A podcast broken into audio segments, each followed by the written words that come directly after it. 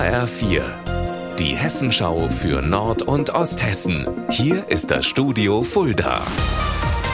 Mit Rainer Battefeld. Schönen guten Tag. Bei einem Landwirt in Bebra ist der Puls sicher angestiegen, als er den Schlamassel sah. Ein unbekanntes Auto ist durch ein frisch gesätes Rapsfeld gefahren und hat reichlich Schaden angerichtet. Nun muss die ganze Arbeit nochmal gemacht werden.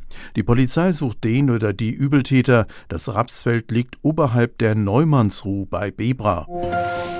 An diesem Wochenende kommen Bahnfans auf ihre Kosten beim Tag der Schiene. Eigentlich sind es gleich drei Tage, nämlich heute Samstag und Sonntag. Jens Wellhöhner hat sich den Plan schon mal angeschaut. Jens, wo ist es denn am spannendsten? In Bebra, denn da kann man am Samstag auf gleich zwei Fahrsimulatoren einmal Lokführer oder Lokführerin sein.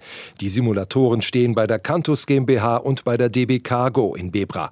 Für Modelleisenbahnfans gibt es eine fast 50 Quadratmeter große Anlage mit 700 Figuren und rund 150 Gebäuden, eine richtige kleine Modelleisenbahnwelt. Spannend ist aber auch ein Besuch in Fulda bei der DB Fahrzeuginstandhaltung. Hier werden Teile von Bremsen repariert und erneuert. Lebenswichtig für jede Zugfahrt. Wie das funktioniert, erfährt man bei Werksführungen jede volle Stunde. In Kassel sind die Dackel los. An diesem Wochenende findet dort der fünfte große Dackelspaziergang statt und das im kaiserlichen Ambiente des Bergparks Wilhelmshöhe.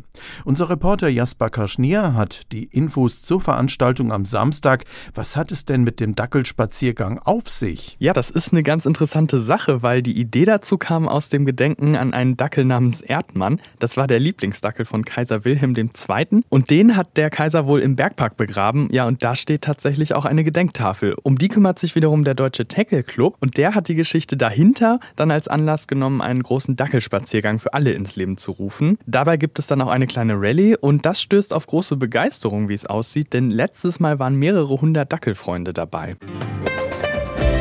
Unser Wetter in Nord- und Osthessen.